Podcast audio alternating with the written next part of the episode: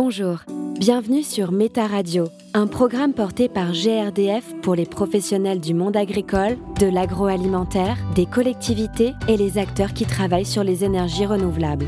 Découvrez l'avis d'experts sur différents aspects de la méthanisation, ce procédé qui transforme la matière organique en gaz vert. Avec eux, nous abordons tous les sujets indispensables pour vous lancer et réussir votre projet. Méta Radio, le podcast qui diffuse du gaz vert dans votre territoire. Au cours de cet échange, vous découvrirez des conseils sur le lancement d'une démarche d'acceptabilité pour votre projet de méthanisation. Marjorie Lambert, bonjour. Bonjour. La première chose et la plus importante, c'est de savoir qui vous êtes.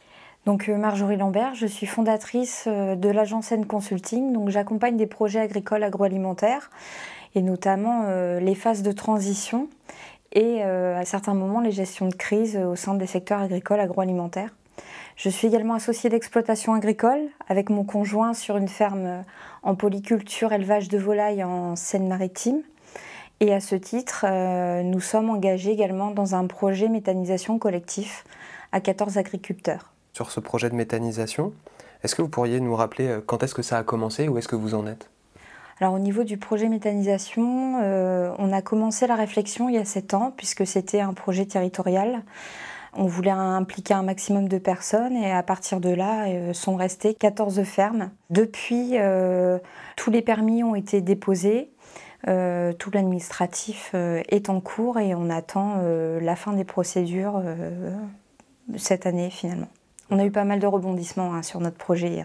Évidemment des des problématiques d'acceptabilité. C'était, c'était un projet, euh, on va dire, euh, nouveau dans, dans, notre secteur en Seine-Maritime, euh, du fait d'être collectif et euh, euh, totalement agricole. Oui, parce que vous l'avez dit, c'est 14 agriculteurs, donc il n'y a pas d'autres corps de métier, on va dire, concernés. Non, donc 14, même 23 agriculteurs et 14 fermes d'élevage. Donc ça veut dire une issue prévue en 2022, tout tourne. On aimerait bien 2021. Justement, il y a 7 ans, vous avez commencé à réfléchir le projet. Euh, quand on travaille à, plusieurs, il faut s'organiser quand même un minimum. Euh, là, dans ce premier épisode, euh, vous allez nous parler justement de la gouvernance et de comment est-ce que vous avez, vous, euh, compris euh, cette gouvernance, qu'est-ce que vous en retirez aussi, et bah justement, comment est-ce qu'on s'organise à plusieurs. Est-ce que vous pourriez juste nous rappeler qu'est-ce que la gouvernance comprend dans un projet de méthanisation, justement, spécifiquement? Alors la gouvernance, c'est tout simplement le fait de définir un cadre de fonctionnement. Euh, donc quand on est en collectif, euh, il y a des notions d'équipe, des notions de stratégie, d'opérationnel. C'est important de bâtir le projet de l'entreprise et à partir du moment où on a établi une vision, des résultats à atteindre, clairement, euh, on va tenter de décliner ça en processus et en plan d'action concret et en règles communes pour tous, afin que ça se passe bien. Et donc, euh, ça doit permettre d'assurer la bonne coordination des parties prenantes, ainsi qu'une prise de décision efficace. Donc ça veut dire qu'il y a un règlement affiché euh, dans toutes vos salles de réunion euh. On peut le faire, hein. c'est pas, pas forcément euh, le but, mais bien sûr, on va décliner ça en outils classiques qui sont souvent à tort, comment dire, on, on, va souvent se réfugier dans le juridique, hein. on, on, pense qu'on va être sécurisé. Vraiment, la, la, première pierre, ça va être de poser le projet de l'entreprise en commun, de bien définir la vision, et à partir de là, on va décliner les outils. Méta Radio, le podcast qui vous aide à vous lancer dans la méthanisation. Donc là, vous entreprenez euh, depuis 7 ans à plusieurs. Est-ce que vous avez tous euh, le même profil dans votre métier? Vous avez dit que vous êtes donc euh, agriculteur et dans l'élevage. Visiblement, vous avez tous les mêmes profils, non? Alors du tout, du tout. Euh, sur notre projet, il faut savoir qu'on est donc euh, 14 fermes d'élevage, mais avec tout type d'élevage, hein, euh, bovins allaitants, bovins lait, euh, volailles, euh, etc. On a déjà des personnes qui font de l'énergie avec du photovoltaïque. On a des personnes qui sont en circuit court et on représente un peu tout le panel euh, agricole avec euh, des profils en agriculture de conservation des sols, en agriculture biologique et en agriculture raisonnée. Donc en termes de représentativité, j'ai envie de dire que euh, pouvait on pouvait pas faire mieux. Et justement, est-ce que c'est indispensable pour un projet de méthanisation d'être avec des profils aussi divers? Alors avec le recul, je, pense sincèrement que c'est vraiment une grande richesse pour nous. Après, tout le monde n'a pas cette chance-là. Nous, c'est vraiment aussi lié à l'histoire de notre territoire. On est un territoire d'élevage et on est tous à peu près à maximum 7 km les uns des autres. C'est ce qui fait que nous nous sommes rapprochés. On n'a pas les mêmes façons de travailler, on n'a pas les mêmes objectifs personnels, euh, ni la même histoire, euh, ni les mêmes compétences. Donc euh, non, pour nous c'est très riche et ça permet vraiment de se fixer un but commun qui va au-delà, on va dire, de, bah, de notre quotidien. Là, sur la diversité des profils, euh, vous parlez aussi de la diversité des territoires, des terroirs euh, dans lesquels sont implantés les projets. Est-ce que euh, cette diversité, elle peut changer entre guillemets d'un territoire à un autre? J'ai envie de dire que, au-delà de la technique, la priorité, ça va être vraiment l'équipe, de réussir à trouver des personnes avec qui bah, définir cette vision commune, tenir dans le temps, parce que un projet méthanisation, c'est Enfin, ça se termine pas une fois que euh, on l'a mis en place. Euh, derrière, faut le lancer, euh, faut le transmettre. Donc il y a cette notion de transmission également qui est importante. Il faut, il faut gérer le temps long, le temps court et le temps long dans ce projet.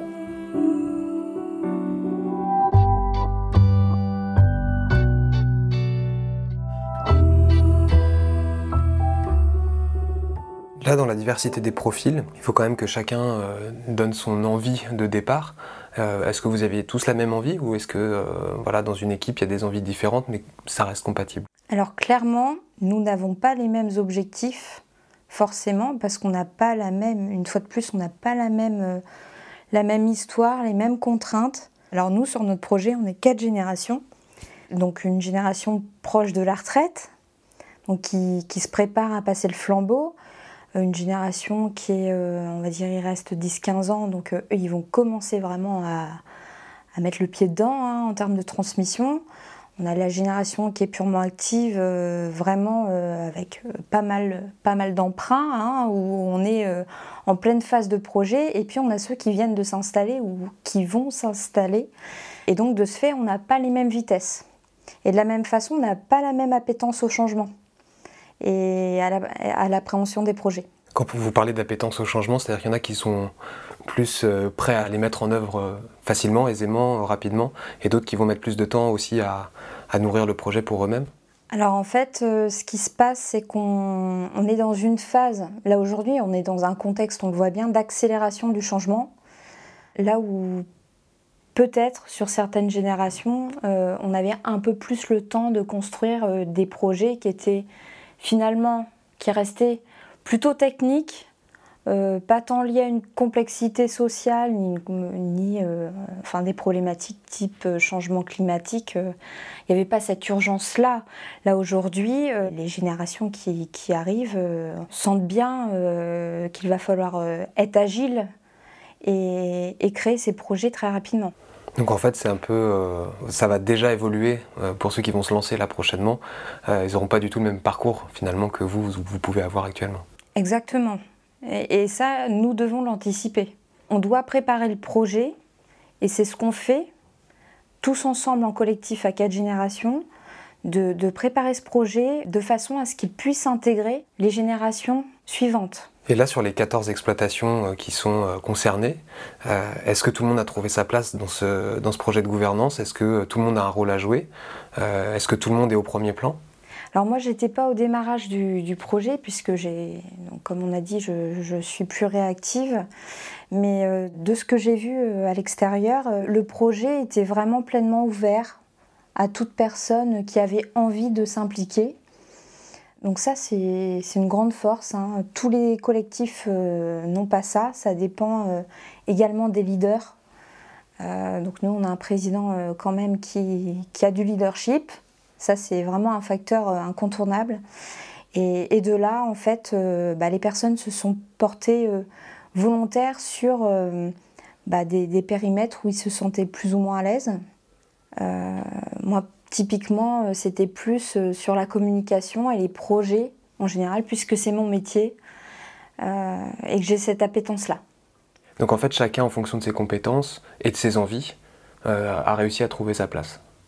Exactement. Et là aujourd'hui, comment s'est euh, décomposée euh, cette, gouvernance? Donc vous avez parlé donc il y a le leadership, la représentation, on va dire euh, en permanence du projet, j'imagine, et aussi le côté motivation des équipes. comment c'est divisé actuellement chez vous alors ça s'est fait de façon assez naturelle. Alors l'équipe a bien travaillé en amont avec un cabinet externe sur la communication, justement sur la place de chacun, le fait de bien se connaître. clairement, on est passé du groupe à l'équipe ça, c'est un facteur qui est important. Là, sur le fait de passer d'un statut à un autre, c'est-à-dire euh, on, se rencontre, on commence un peu à, voilà, à, se connaître. Vous avez dit que vous avez formé une équipe, mais vous avez aussi dit que vous avez fait appel à, un cabinet externe pour monter cette équipe, pour qu'elle soit euh, efficace. Est-ce qu'il faut s'entourer? Est-ce qu'il faut faire appel à des compétences extérieures pour que cette gouvernance se mette bien en place? Alors, ce qui est important au démarrage, c'est vraiment de bien identifier autant que possible les forces et les faiblesses potentiellement de l'équipe. Moi, ça m'arrive de voir des équipes où il y a un défaut de leadership, par exemple, ce qui n'était pas du tout notre cas.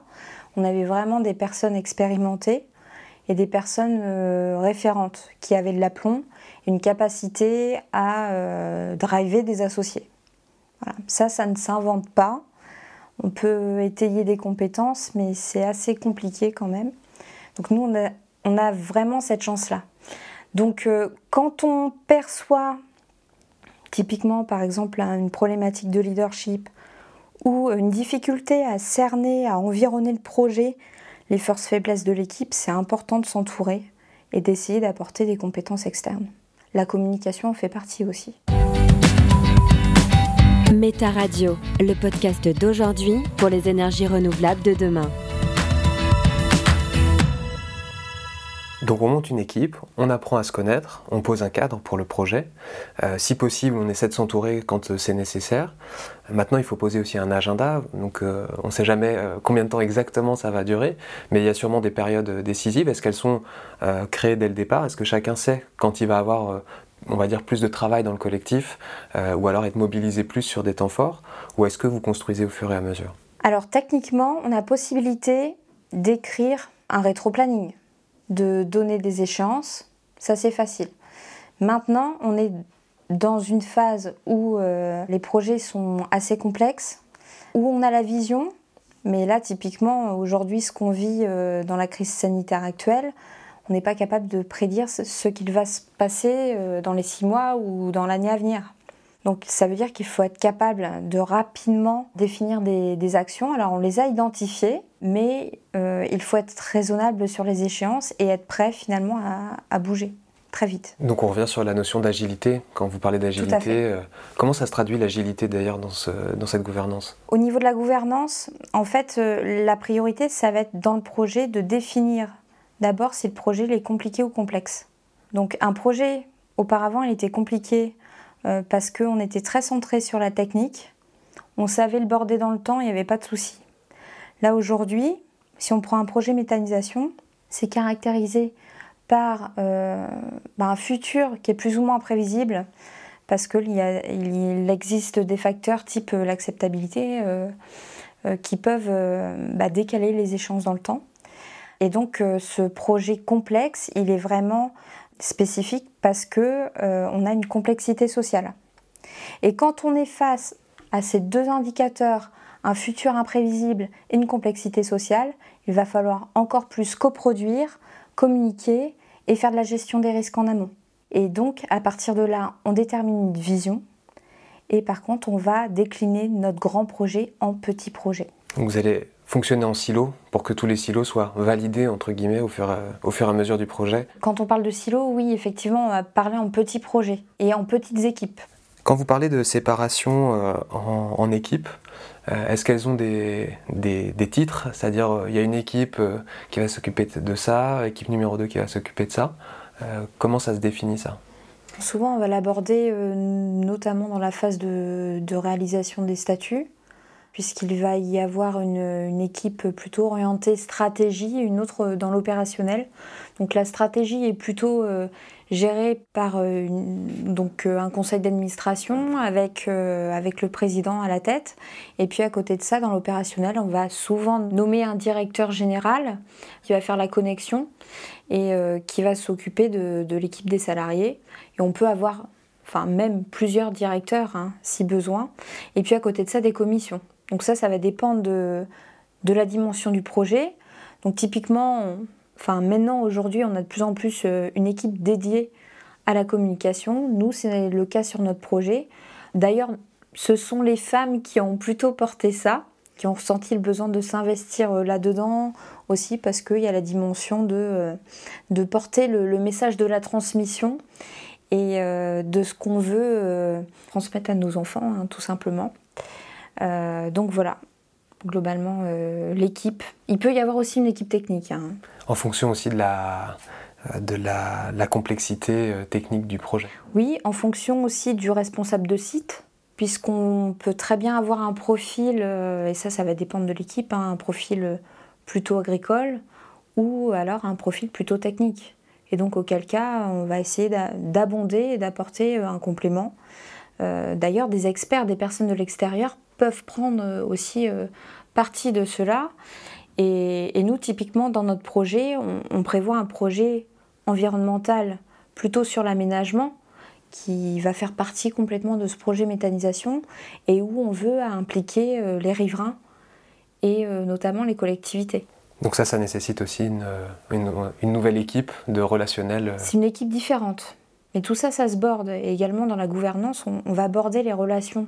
Les relations entre associés, les relations entre associés salariés, les relations avec les parties prenantes, etc. De façon à ce que tous les processus soient bien écrits et qu'on n'ait pas d'interférence.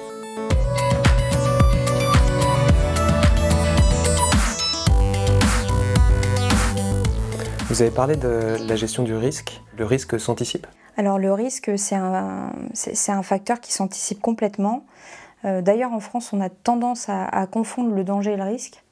Et c'est important vraiment d'identifier, euh, bah, que ce soit au niveau environnemental, euh, social ou économique, tous les risques qui peuvent impacter notre projet, de façon à déterminer des actions qui vont réduire ces risques et aussi qui vont nous permettre en même temps bah, de communiquer très facilement avec euh, les différentes parties prenantes, de montrer qu'on a bien identifié notre projet. En même temps, ça nous donne euh, une forme de sérieux, de légitimité, et de montrer qu'on a beau être agriculteur, eh bien, on est tout à fait à même euh, de porter notre projet par nous-mêmes. Être agriculteur aujourd'hui, c'est un, voilà, un corps de métier, c'est spécifique. il y a une opinion publique, il y a, des politiques européennes, françaises. Est-ce qu'aujourd'hui, euh, la notion de gouvernance et d'avoir des vrais outils de pilotage euh, collectif permet aussi euh, de passer outre cette question d'opinion publique, outre le fait que ce soit une partie de la population qui soit devenue de plus en plus minoritaire dans le, dans le travail? Alors c'est vrai qu'on est devenu minoritaire, hein, je rebondis sur ce que vous dites, puisqu'il y a un siècle, on était à un peu plus de 80% à travailler dans le milieu agricole.